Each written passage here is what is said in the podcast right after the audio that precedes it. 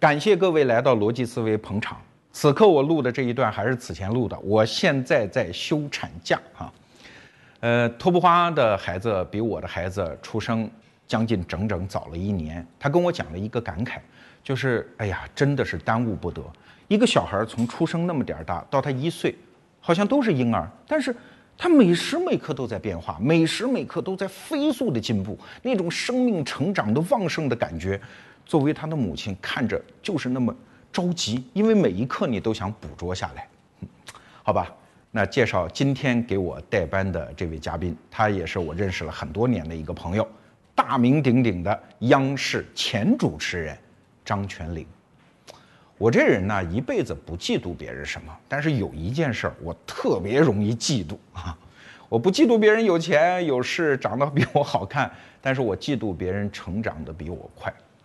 张泉灵是上海人，然后北京大学德语系的学生，毕业之后去了央视当了一个普通的采访记者，然后很快就成为央视最当红的女主播之一。但是，正当她烈火烹油、达到事业高峰的时候，她突然一下就宣布辞职，然后投入到投资界。老天爷啊，从一个播音主持人到投资界，这是一个多么大的跨度！其实这件事情只发生在半年多以前。他决定做投资的时候，还跑来问我说：“老罗啊，互联网我不懂啊，你得跟我讲讲到底是怎么回事啊？”那个时候我还在跟他讲。但是半年之后，我发现。关于现在发生的最新锐的那些互联网现象和企业和事件，我必须请教张张全林，而且他每次都能给我讲得出道道。哎呀，太让我嫉妒了！一个人怎么能成长得这么快呢？我们每个人的生命的大概时长其实是差不多的，但是谁利用的好，谁成长得快，这一辈子真是当几辈子活呀！啊，当然了，在外面看，我们只是嫉妒，觉得他有速度，但是。他的内心是怎么样度过这半年快速的成长期的？我觉得也一定充满了各种煎熬和纠结吧。所以今天我把他请来给我代班，说说看，半年投资人的生涯他是怎么过来的。各位罗友，大家好，我是张泉灵，今天是来替班的。你看，人还是要有几个朋友哈。从罗胖的角度来说呢，有朋友才能够让他在伺候月子的前提下找到人来替班。从我的角度来说呢，你有朋友才能够在已经转行的情况底下，还可以到镜头前来过一把瘾。不过我声明一下哈，罗胖说让我来跟大家分享一下这半年我自己的变化，的确变化挺大。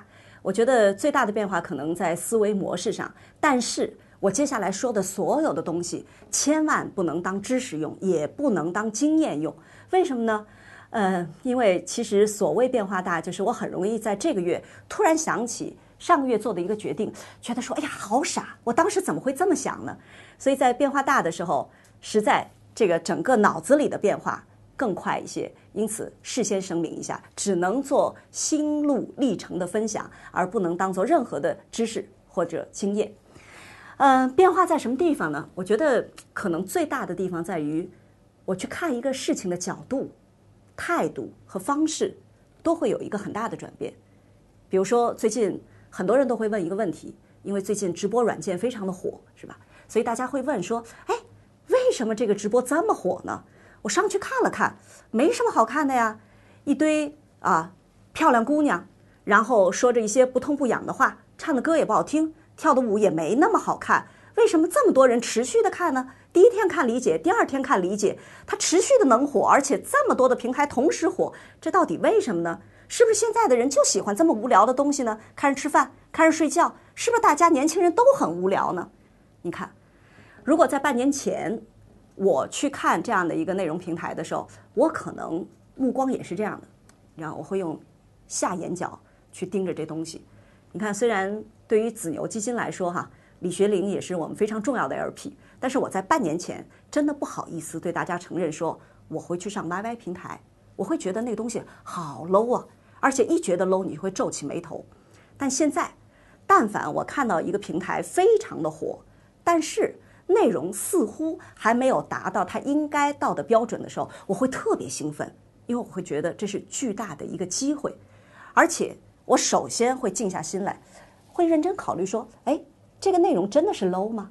还是你没有理解那个内容呢？我给大家举个例子，同样是直播平台，呃，国外有一个非常有意思的直播平台叫 Live Coding 点 TV，这是一个什么样的平台呢？是一个啊程序员的直播平台。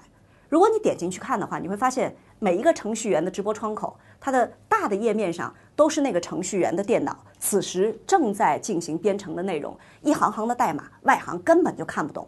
然后在它的右下角呢，会出现那个程序员的头像。他有的时候，你知道，整场直播一个小时，他一句话都没有说，他不唱歌，不跟你互动，啊，他就在那儿静静的编程。有的时候放点音乐。那从内容的角度，你可能很难理解，说这种直播有什么好看的呀？是吧？一堆程序员，然后在那儿写一些看不懂的天书，然后也不跟你说话，也不讲笑话，也不唱歌。为什么我们要上去看呢？但是你知道吗？这个平台不仅获得了美国特别著名的孵化器 YC 的认可，成为了他们加速器训练营当中的一员，而且还拿到了投资，并且呢，它的用户的上涨的速度非常的快。如果你在分类当中去找它的话，你会发现它的分类它不是媒体，它的分类是教育。为什么呢？是有大量的程序员慕名而去之后，然后他会发现，哎。别人编程的正在攻克的问题，也是自己的难点，所以他们形成了一种相互学习的氛围。而且，即便在相互学习的底层逻辑之下，有一个更大的需求，程序员常常会觉得非常的孤独。但是，如果有一个直播的平台，即便他们不说话，他们也觉得，哎，有自己的同伴是在一起的，有困难可以一起解决，有问题可以一起探讨。甚至还有人在上面发挥自己的才能，找到了很好的工作。所以，像这样的聚合，对这些程序来说是有非常大的价值的。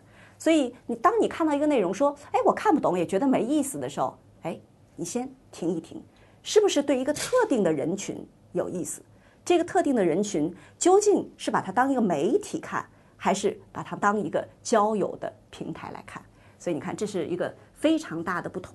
再说一个通俗易懂的哈，大家可能会更容易理解的。前不久，小扎也说了，说认为直播是未来，所以呢，Facebook 上也是开了直播的平台的。那么这个直播平台呢，小扎一开始担心说，哎，可能 UGC 的内容保不住，所以先开给了大明星和一些媒体机构，希望能够保证这个直播平台的内容的一些水准。那么一开始呢，明星上去有互动，但是呢，没有形成火爆。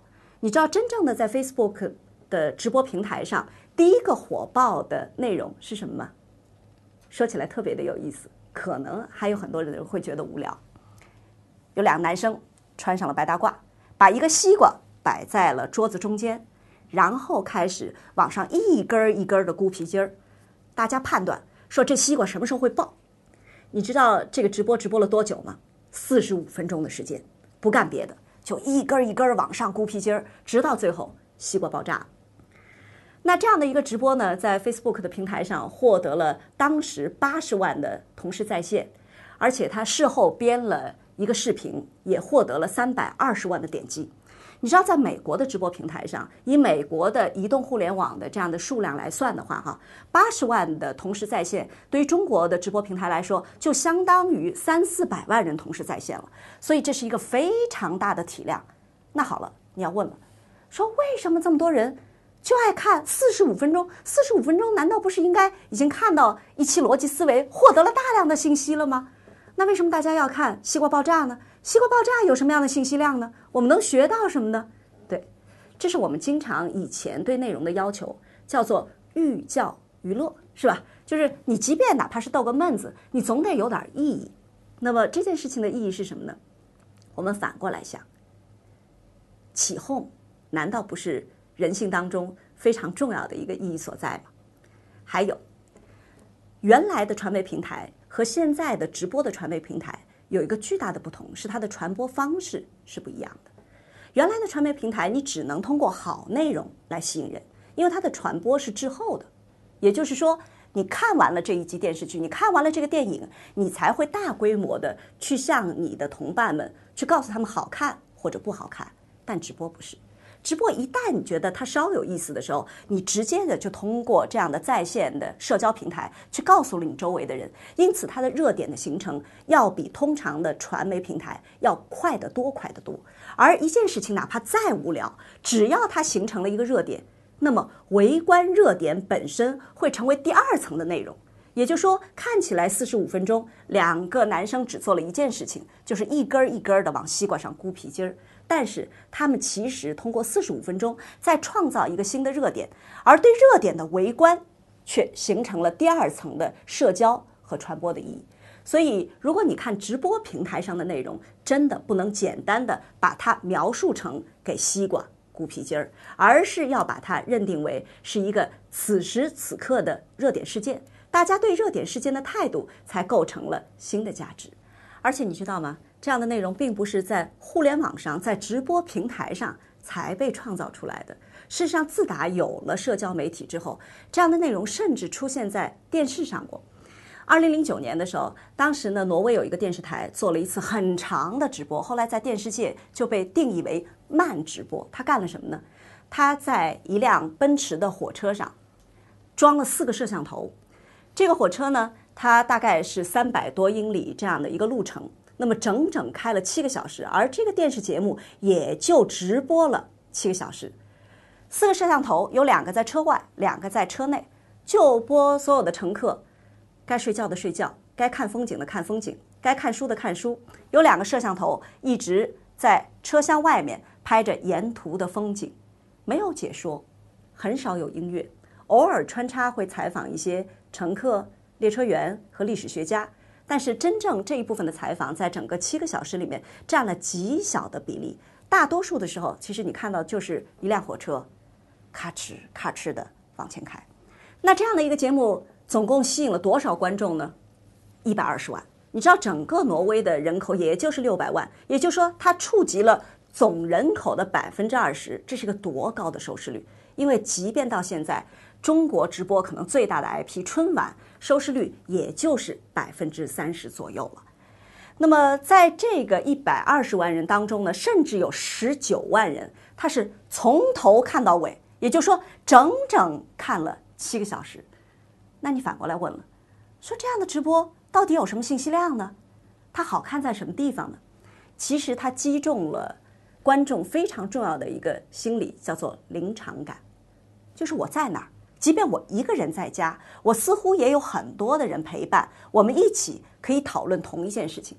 所以千万不要小看了这种临场感所带来的社交参与，因为第二层就是整个行进的这个火车路线，它其实跟每一个地方的居民形成了一种非常强的关系的交互。因此呢，火车每到一个地方，那个小镇就会沸腾起来，说：“哎，这个直播到我们这儿了，这个火车开到我们这儿了。”虽然平时每天火车也到这个小镇，但是你在直播上和不在直播上给人带来的关系感觉是完全不同的。所以这个小镇的人一边会欢呼去看，同时呢，他会在 Facebook、在 Twitter 上，在这样的社交平台上进行二次发酵，吸引更多的人来关注这样一个电视节目。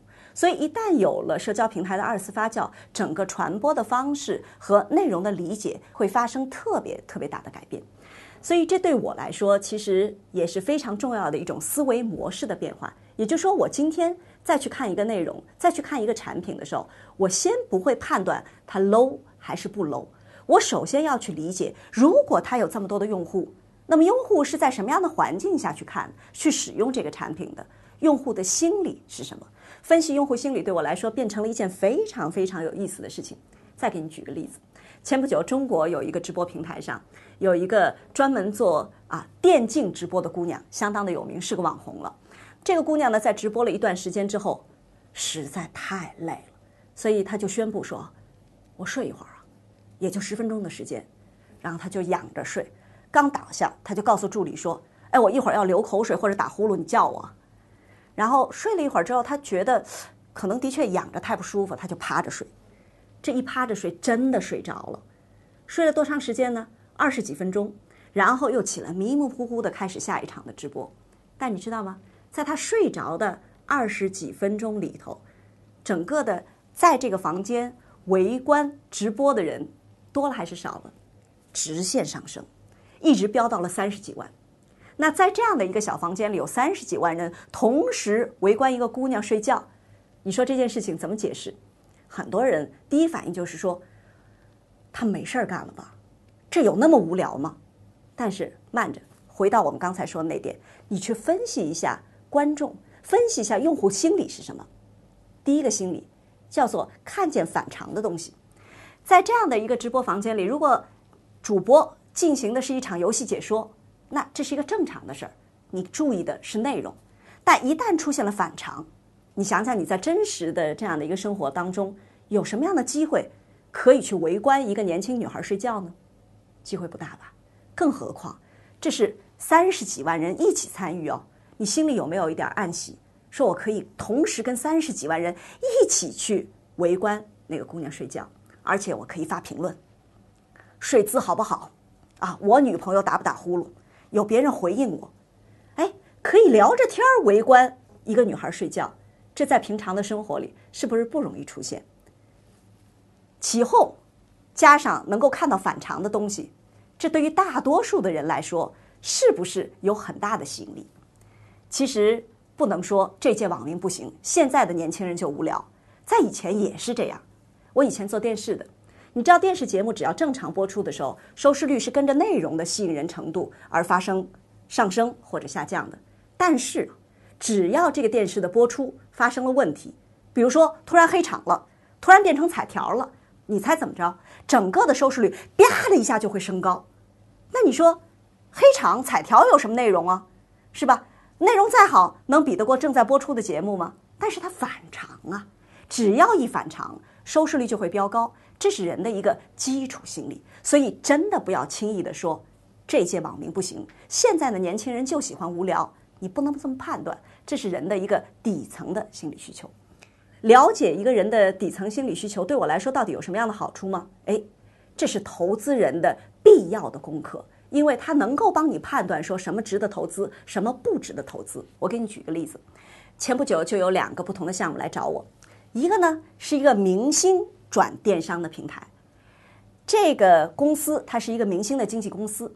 然后呢，他说我可以在社交网络上比如说微博、微信上，让明星来出售他们喜欢的商品。第二个项目是一个网红经纪公司，它可以组织一批网红到社交平台上也做电商，也卖东西。那我更愿意投资哪一个呢？表面上看起来，似乎明星的经纪公司。他们所拥有的粉丝量更高，是吧？因为如果你去查一下，明星在社交平台上是有大量的拥趸的，你把他们的粉丝数相加，是一个极高的数额。而网红即便再红，这点上不能跟明星相比。但是我投了哪个呢？我投了网红的那个。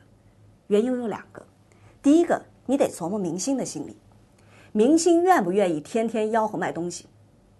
他不愿意。因为对于明星来说，他有更简单的方式，比如说广告代言，他就直接可以挣到钱。他为什么要从一单一单去卖一件衣服、一个帽子当中去抽那个提成呢？对他来说不经济。第二个，明星之所以成为明星，就是一定程度上他得跟一般人不一样。正是因为不一样，他才获得了超高的收益。所以你天天让他卖东西，他觉得掉价儿，他很难完成这样的一个销售量。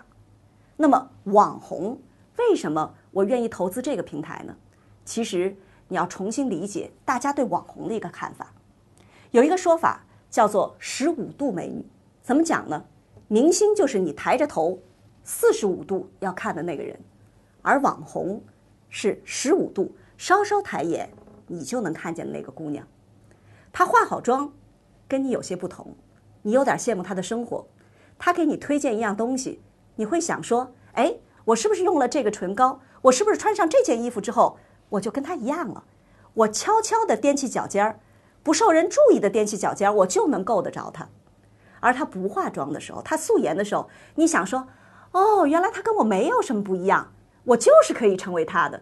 所以从推荐一样东西来说，那个十五度美女比那个四十五度的明星对你更有说服力。所以，无论是从数字还是从心理分析来说，我更愿意去投那个网红转电商的平台。这就是当了投资人之后，你思维方式、你看问题的方式会发生巨大改变的一点。好，说到这儿，你肯定要说了，你现在做互联网的投资，你特别会为互联网去证明，会为它洗地。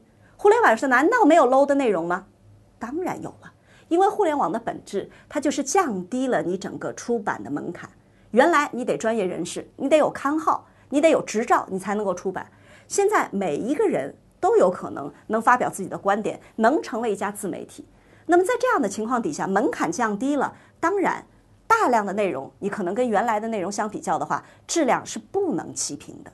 但是还要反过来看另外一点，那就是你得理解，可能不仅仅是在中国，不仅仅是在互联网上，在以往的所有的允许的媒介上，其实 low 的内容都会占相当大的比例。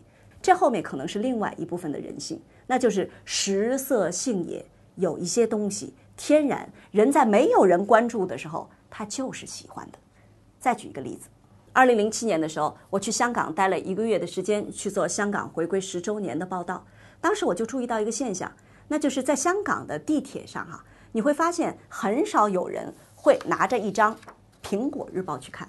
尽管《苹果日报》在整个香港的当时的付费报纸当中，可能它的销售量是最高的，但是为什么呢？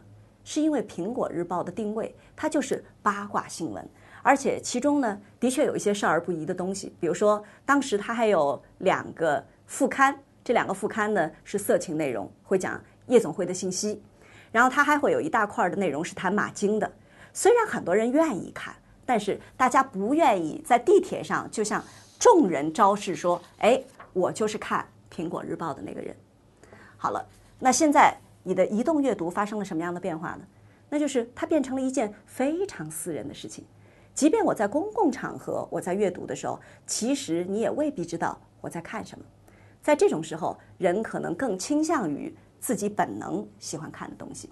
特别是现在移动互联的整个内容传播方式又发生了一次变革，哎，出现了一个大数据驱动的推荐方式，比如说今日头条，是吧？在这样的情况底下呢，哎，你点了什么，更多的相似的相关的内容就会推荐给你。因此，在这样的情况底下，有一部分 low 的内容很容易就跑到置顶的位置上来，这可能是很难改变的一个现实。当然，现在的这个编辑呢。在这个前提之下，也会在这个信息流当中去穿插一些，哎，他认为你此时也许也会感兴趣、应该感兴趣的内容，去打破这样的一个局面。不要轻易说人性堕落，你要反过来想这个问题。那就是在当年没有互联网的时候，所有的出版都是需要执照，哎，需要正经的媒体人才可以出版的时候，其实你只有在比如说一些。啊，很偏僻的地摊上能买到一些所谓的厕所杂志的年代里面，内容是受管控的。那为什么几十年了也没有把人教育的只看你认为好的那一部分内容呢？现在呢，内容创业投资也是子牛基金投资的一个非常重要的方向哈。但是我有时候会特别着急，我会发现很多的内容创业者真的跟我半年前的想法一样，哎，一说到互联网的时候就会感叹说，哎，这届网民不行。你们资本就是一堆去助推泡沫的骗子哈，会留下这两个印象，而不是像我现在这样。如果我发现一个地方有流量，但是内容不行的时候，我不是看不起啊，我特别兴奋。机会啊，就内容这么差，它还有这么大的流量，就说明正是你创业和拿到更多流量的机会，不是吗？所以这个时候不切进去，什么时候切进去呢？我前两天就碰到了一个，哎，做。幼儿园学龄前儿童的内容开发的这家公司呢，已经做了十来年的时间，非常的有实力。因为全国的幼儿园大概是二十万家，那么其中有品牌的、质量比较靠前的，大概是一万家左右。这个教育机构能够给同时三千多家。比较高质量的幼儿园去提供全套的解决方案，从幼儿园的建筑怎么建，一直到这个教师的培训，到课程的设置，包括其中的教具用品等等，所以它是一个非常完整的、有很多年积累的这样的一个内容的供应商。但是啊，他会说到互联网的时候很客气的一个人，但是呢，他会流露出这样的一个意思，就说，比如说互联网上一个讲故事的，它的价值到底在什么地方呢？你看他这个故事，大多数也不是自己写的，是吧？啊，就是用了一些已经出版的绘本，然后呢，就算是每天讲一个故事，讲两年能有多少呢？不也就是七百多个吗？你看我干了十年，我光自己写的故事就有上千个啊！我出版的书就有多少？我配套的教案就有多少多少套？那你想，我才值这么多钱，他为什么估值已经跑到我前面去了呢？别先看不起，反过头来，我们讲讲为什么互联网能迅速的去扩大这样的一个内容公司的估值。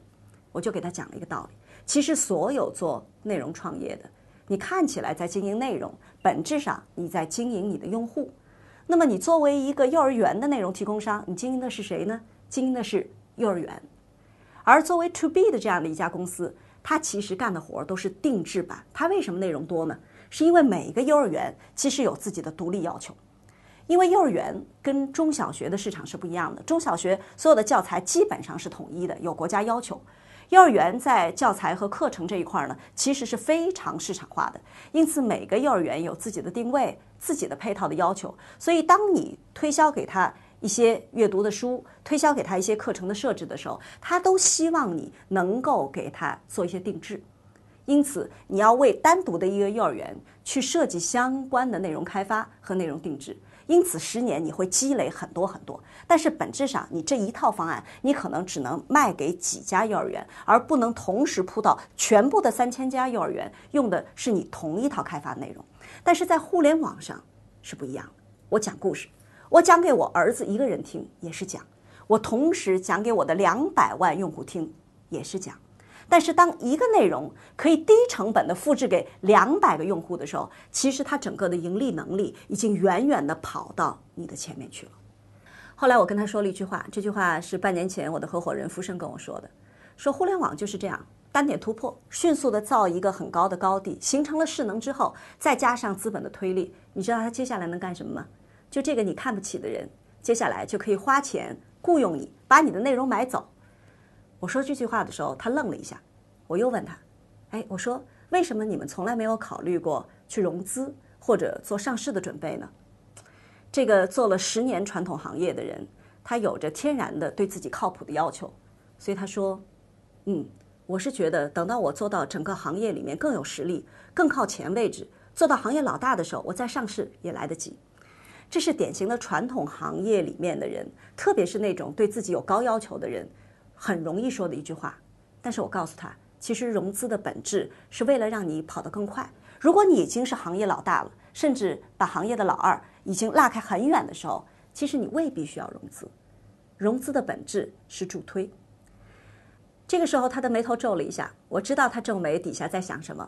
他在想说：“嗨，你们这个资本就是这一堆泡沫的推手，推起来的不是好企业，就是一堆骗子嘛。”我又跟他说：“我说你看。”其实泡沫哈，这个整个的经济环境有一定的泡沫，是一个健康的这样的一个象征。为什么呢？你想，你获得了一定量的用户，大方向是对的，这时候获得了一笔融资，你就在这一层基础之上架了一层泡沫，这层泡沫帮你迅速的落到了一个新的高度，然后你要做的是什么？是用这个钱迅速的把这一层泡沫落砖，去把它填实，填到了一个新的高度之后，你又可以融资，然后。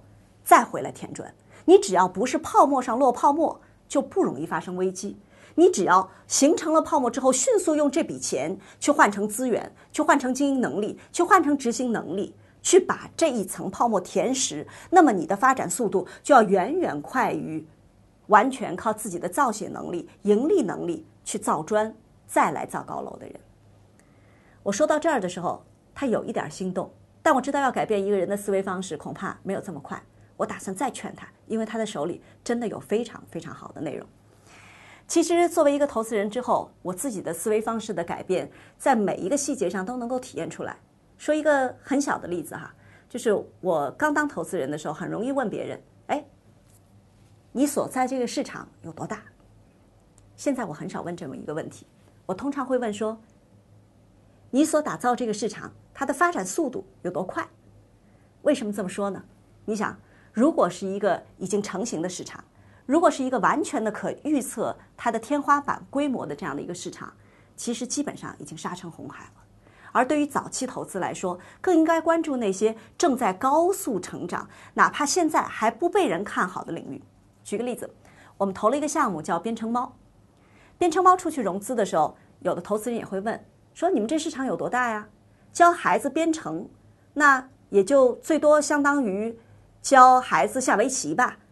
我这么来估计你的市场规模的话，那你的天花板很容易看得见啊。”嗯，可能几个月之前呢，我也会这么来看问题，但是现在我不会这么想，因为你想啊，如果一个未来的孩子他不会编程，他就失去了和机器世界交互的这样一个能力。他就失去了去创造人工智能这样一个能力。那么这样的情况底下，在十年之后，不会编程的孩子，可能就像现在不会英语的孩子一样的让人焦虑。所以未来这是一个会快速上升的这样的一个市场，不能拿学围棋来进行类比，而拿现在的儿童学英语的市场来进行类比。你看，一下子它就翻了好多番。事实上也支持这样。你知道这个世界变化有多快吗？我们刚投编程猫的时候，其实编程猫它的创始人主要烦恼的是一件事情，就是怎么说服家长，能够让他们相信说孩子学编程并不会染上网瘾。当时我们想了一个办法，我们跟很多的家长进行交流之后呢，我们就告诉家长，其实会编程的孩子啊，相反不会沉溺于网络。为什么呢？他有了上帝视角。他知道这个游戏是怎么编出来的了，他就不会再被游戏去消费。我给你举一个例子，我儿子大概学了四课的编程之后，有一天他编了一个小游戏，然后就让我跟他一块儿去打。后来我就发现我总是输，总是输，我就特别不服气啊！我心说，只是简单的一个上下键和一个发射，左右手配合，我怎么能每次都比你慢呢？后来我去查了一下它的底层的这样的一个编程。后来发现他的代码当中呢，他把我的起始的分数设成了负五十分，给自己设成了零分。我当然一直在输了。好，你想一想，其实这样的孩子，他对未来来说，他就在创造规则。你能想象你的孩子完全只能够享受永远失败的这个结果，而不能去底层去改一个代码吗？特别是在阿尔法狗胜了李世石之后，哈，我觉得突然就到了一个井喷期。那么这个井喷期呢，导致大量的这个家长主动的会来找我们投资的这个编程猫的项目，说，你们现在不收费，能不能马上开始收费课程呢？你们不会就关门了吧？我的孩子不会没地方去学编程了吧？你知道吗？他们最近它整个的收费的学生的人数已经达到了几万人，增长的速度是非常非常快的。而这样的一个对未来市场的想象空间呢，其实也不是完全的臆想，它是有证明的。为什么这么说哈？因为美国的儿童编程呢，相应来说是比较走在前面的。我提一个问题，你知道美国最大的在线教育平台是哪个吗？一般人会说是慕课吗？我要告诉你，其实美国最大的在线教育平台是 Scratch，就是一个儿童学编程的引擎。所以我们要相信一个更快成长的市场。那对于相对于那相对于更快成长的市场，哪个更有吸引力呢？就是完全去开发一个新的市场，一个新的蓝海，一个有痛点而没有被解决的事情。我们投资的另外一个教育的项目就符合这个特点，是一个儿童情商教育的这样的一个市场。那么很多的家长，比如说我这样的家长，算起来受过高等教育，但是我们知道怎么来培养孩子的抗挫折能力。怎么能够让孩子不乱发脾气吗？哎，学英语，我知道去找哪个机构；学编程啊，我们也有投资了。但是，让孩子的情商得以提高，这件事情该怎么办呢？我应该去找哪个教育机构呢？在大家都有痛点，但是不知道找谁解决的时候呢，我就找到了一个我二十多年的朋友，呃，非常著名的心理学家张玉云博士。我就使劲儿的鼓励他，我说一定要把你这么多年在儿童情商方面的这个研究积累。去做互联网化的发展，能够惠及更多的这个家庭。那他开发的儿童情商的这个产品呢，在六一之前也在逻辑思维的平台上有售卖。我相信已经有很多的家庭开始了他们更幸福学习的这样的一个旅程。这半年多哈，对我自己来说要改变，改变的最痛苦的是什么事情呢？其实是关于有把握和冒险这两件事情。嗯，因为你知道。对于我的人生来说，前半辈子哈，一个非常重要的自我要求叫做做一个靠谱的人。什么叫靠谱呢？我答应你一件事情，我要努力做成。那怎样能够保证做成呢？就是做我有把握的事情。那如果是一件我还不会的事情怎么办呢？先学会再做，这样就有把握，就靠谱，是吧？我觉得靠谱是对人一个非常高的评价。但是现在啊，如果你要用有把握才出手来对待一个风险投资基金的话，基本上会死。不仅仅是对一个风险投资基金，可能对所有的在这样一个快速变化的世界里的创业者来说，完全有把握才出手，可能本质上这些公司都会因为速度而慢死。其实，在去年刚入行的时候，因为我本身是做内容的，所以呢，我可能是误打误撞，早早的就撞入了内容投资的这个领域里面。我在去年九月份的时候就已经看好了内容投资的三个方向，我想做一场试验。我想知道不同领域的内容它的变现是怎样的。比如说，我投了年糕妈妈，这是一个内容转电商的；我投了张艺云的，呃，他的儿童情商教育，这是一个内容本身就可以服务收费的；我还投了混子约，这是一个内容可能能形成一个更高价值的 IP 的这样的一个方向。那么我在去年九月份投进去之后呢，我在等着他们蜕变。其实到十月份、十一月份的时候，这个方向已经非常的清晰了，但是我还在等。为什么呢？因为有的公司，你知道，它没有足够的成长性和速度的时候，它其实也是不能成功的。所以我在等着它的成长性出结果。嗯，其实网红是一直到今年才在整个的投资界和互联网界热起来的这样的一个投资概念。那。这三个项目到今年年中的时候，其实已经有了非常明确的下一步的结果。但是我到这个时候真的是有把握，真的觉得自己明白的时候，再要投出相似内容的时候，我突然发现价钱不对了。你知道价钱不对，其实对于早期的投资来说，就是错过了非常好的机会。所以意识到这样状况的时候，有一天我的合伙人傅盛就找我谈话，说：“全林，我觉得你还是不够快。”我知道他说的是对的，但是你知道。我要改变自己的这种认知，这是一个极其痛苦的事情。它像一个什么感觉，你知道吗？它特别像我站在一个高空秋千的边上，我从看台上好不容易鼓起勇气，你一把抓住了第一个秋千，然后开始荡，然后你总想知道说，我是不是能够在最接近第二个秋千的时候再纵身一跃？你在等那个机会，但是你越等，这个百幅会越小，然后你就得咬着牙往第二个秋千上跳。这个 那种不安全感，那种要突破自己的感觉，真的会非常非常的痛苦。所以我现在不敢说我已经把这个思维方式去改变了，它可能已经渗透到我已经积累了四十多年的行为方式里。但是我知道方向还得改，痛苦也得改。再比如说哈，我以前很多会引以为豪的特点，你知道现在反而会变成拖后腿的事情。举个例子，我以前经常就跟人。会自我吹嘘说：“你知道吗？我都没有助理。”是的，像我这样的主持人干了十几年，居然连一个助理都没有，在业界还是不多见的。我为什么要吹嘘呢？因为这显得我特别的有亲和力，是吧？有事情你就交给我，我自己做。我是劳模啊，我自己愿意学习，我有乐趣啊，我不愿意假手一个人还要去照顾他们，很麻烦嘛。但是当你现在变成一个团队的管理者的时候，其实这是一个极坏的习惯。我一开始的时候特别不愿意用公司的福利，比如说，我不愿意打车，因为我自己有车，为什么要花公司的钱呢？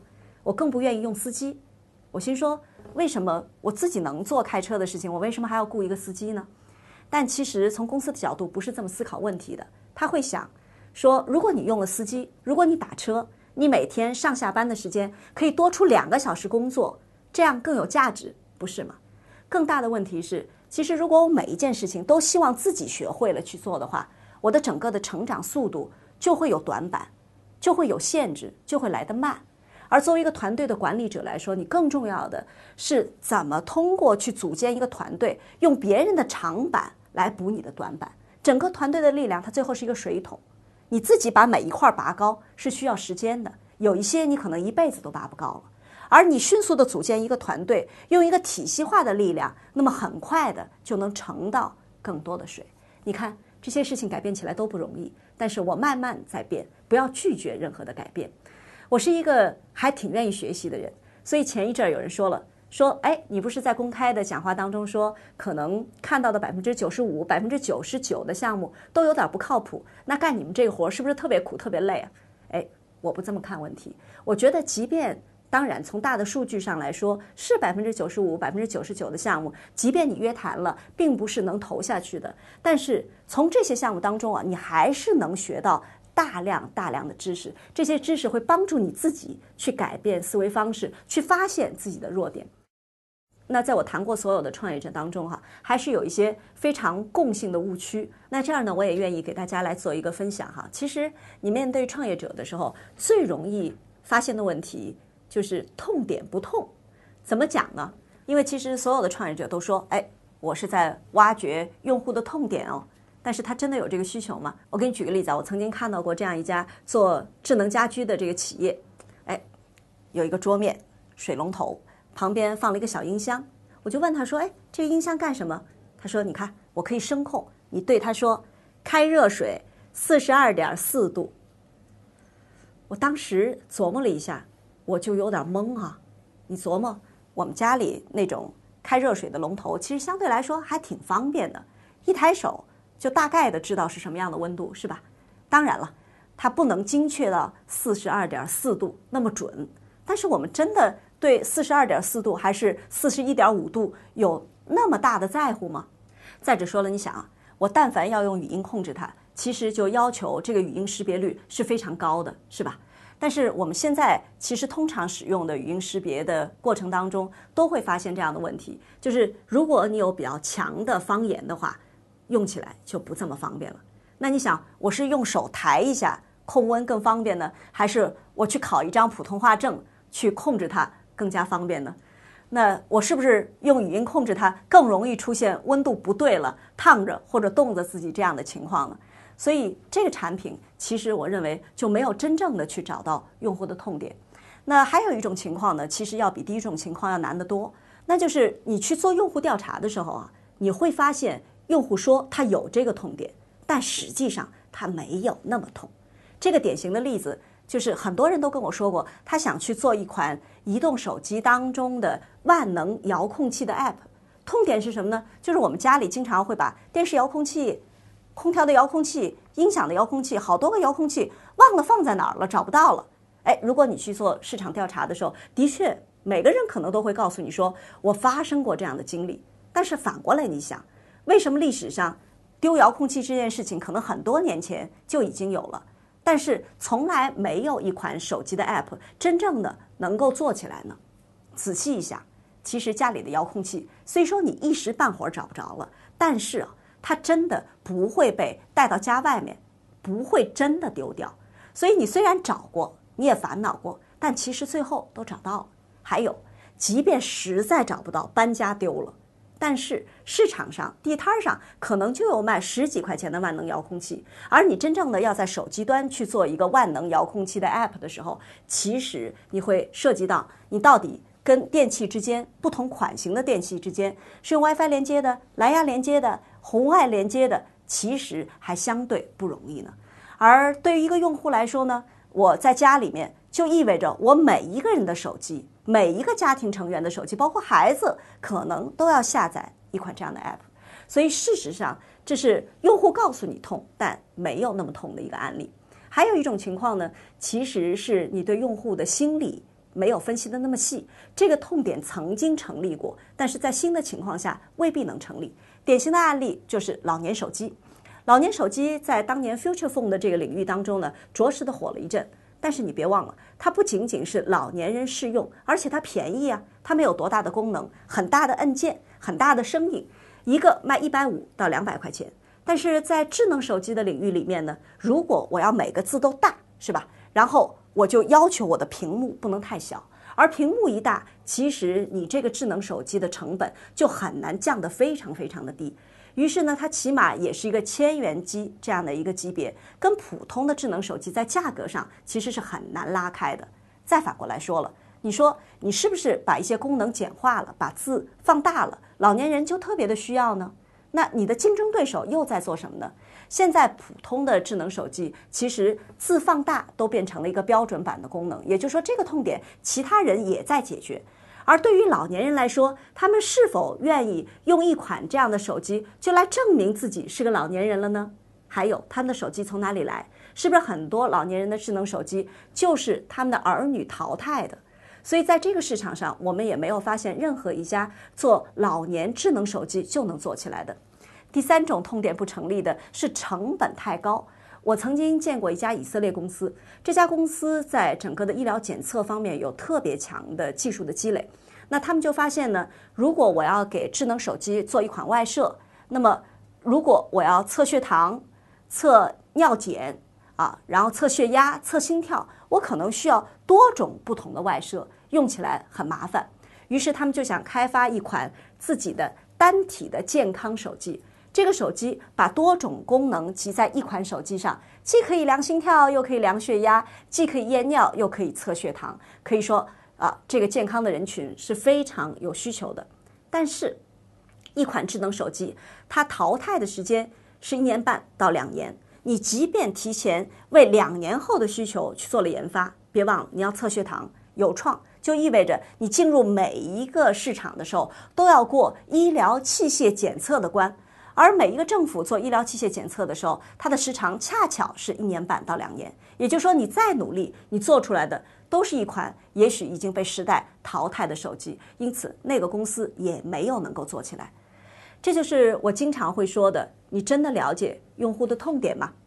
还有一种常见的误区哈，对我来说，我会觉得心里特别特别的可惜。为什么呢？通常犯这个错误的人是一群高素质的创业者，正是因为他高素质。他会对自己的公司估值有一个更高的需求，说同期出来创业我牛啊，因此我的公司应该有一个比较高的比例。但是，一开始种子期我也不需要太多的钱，所以我怎么办呢？我融一个高估值小比例，先上来估个八千万，融个百分之二就好了，因为有个一百五十万左右，我就可以开始第一阶段的从无到有的研发了。但是啊，这是高兴了几个月的时间，我是比别人的估值来得高一点儿，但是。在下一轮进行融资的时候，你知道吗？你给自己挖了一个巨大的坑。为什么这么讲？因为在种子期之后的天使轮也好，Pre 也好，在这个阶段，其实对于创业者来说，基本的产品有个雏形了，马上就要验证市场了。这时候要搞推广，要搞用户，要对用户再来磨合产品，这是花大钱的时候。这个时候你需要融相对比较大的一笔钱的时候，但是。你的估值非常难做，为什么呢？你一开始叫了一个比较高的价钱，那下一次融资的时候你得再涨吧。八千万涨多少合适呢？涨到一亿六。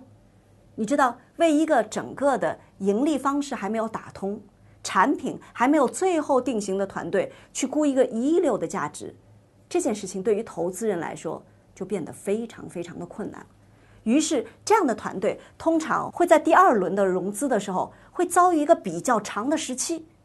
一方面，他需要跟更多的投资人去磨合；一方面，他自己的业务又在非常看节的时候，又不愿意降低自己的估值。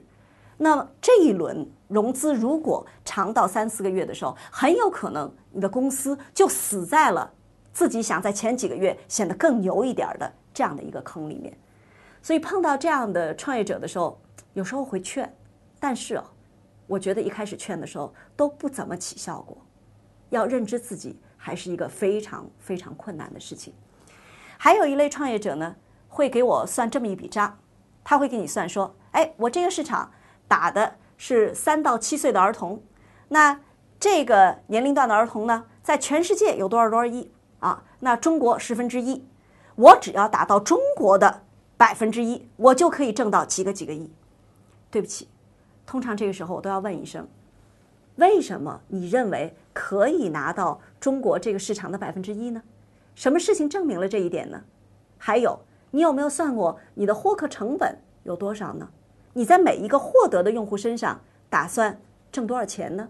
你有没有算过这笔最最基本的财务账呢？当时我们做过一个实验。有三十个参加培训的创业者，我说我把你们分成五组，每组六个人，你们就算成立了五家手机公司，你们要在这个整个的市场上，就三十个人的市场上去发售手机。那么这个手机呢，它的性能、价格、外观已经确定了的，也就是说只有一个变量，颜色。你们要去做客户访谈，然后决定你们自己的手机公司出什么样颜色的手机，最后看谁占有的市场份额越大。那么这个组就成了。好，大家就去做各种各样的市场调查。你喜欢白的还是黑的？你平时用什么样颜色的手机啊？如果你买下一款的话，你会喜欢什么颜色的手机？然后自己回来讨论。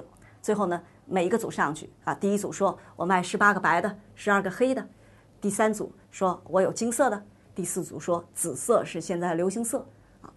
那最后我告诉大家说，你们有没有发现，你们每一个组都卖了三十个手机？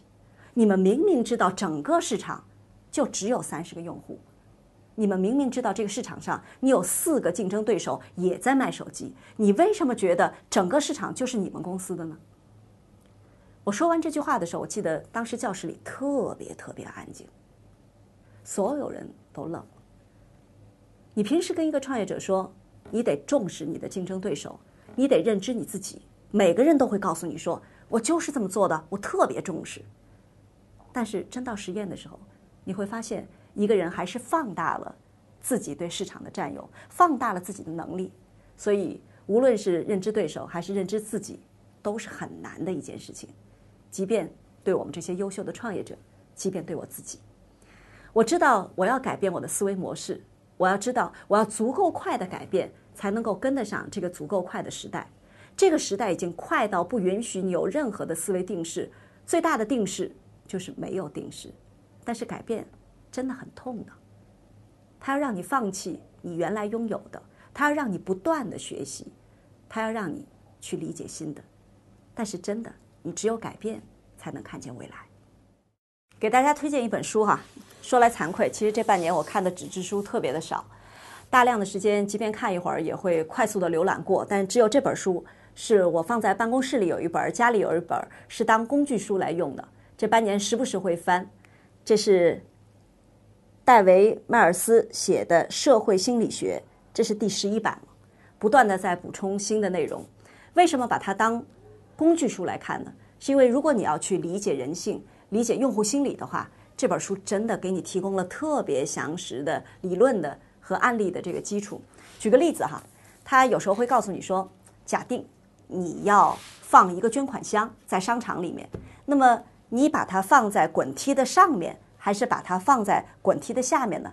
你一般思考的时候，你会觉得说，哎，在滚梯上面的话，那么我只有在我的人升高到了整个滚梯的三分之二高度的时候，我才有可能看见那个捐款箱。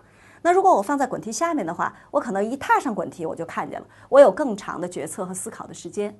但是这本书会拿大量的实验案例告诉你说，其实人在一个物理上升的这个过程当中，它随着楼梯慢慢的升高，会给心理一种暗示。这个暗示就是我升高的时候，其实我是一个更加积极向上的这样的一个情绪，我要做一个好人。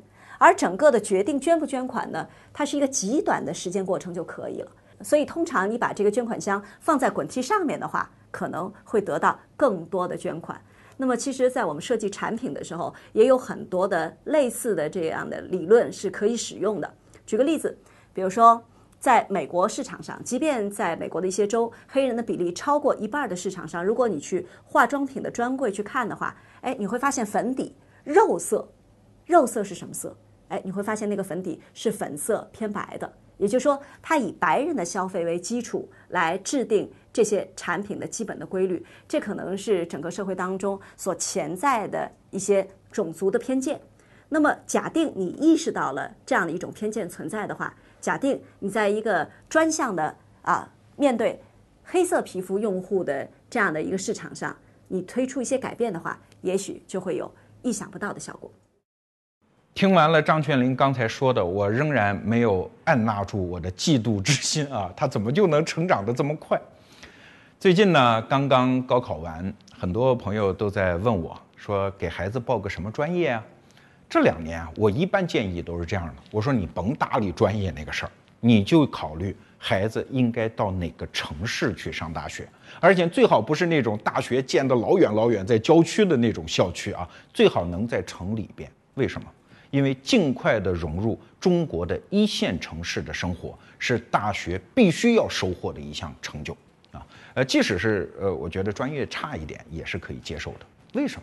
就是我从张泉灵身上体察到的一点，一个人想要进步，最好的方法是什么？不是玩命的读书，在自己的体内累积信息和知识，而是把自己置身到一个更优质的协作关系当中。比如说，你今天在北京、上海或者深圳、广州这样的城市，在核心地带，你每天订外卖吧？你会叫一些出租车吧？对不起，就这种响应和协作的速度，就会重新雕塑你的人生感觉。你对协作怎么样高效，人群应该怎么样互相打交道，对于这个所有围绕你的服务和产品怎么样高速的迭代，你会建立一个全新的感觉。哎，在不知不觉当中，你已经完成了升升级。所以啊，四十多年，我最深刻的一个人生感受就是：想要进步吗？除了自己努力，让自己站对地方，这个地方有周边很多优秀的人。会加持你的成长。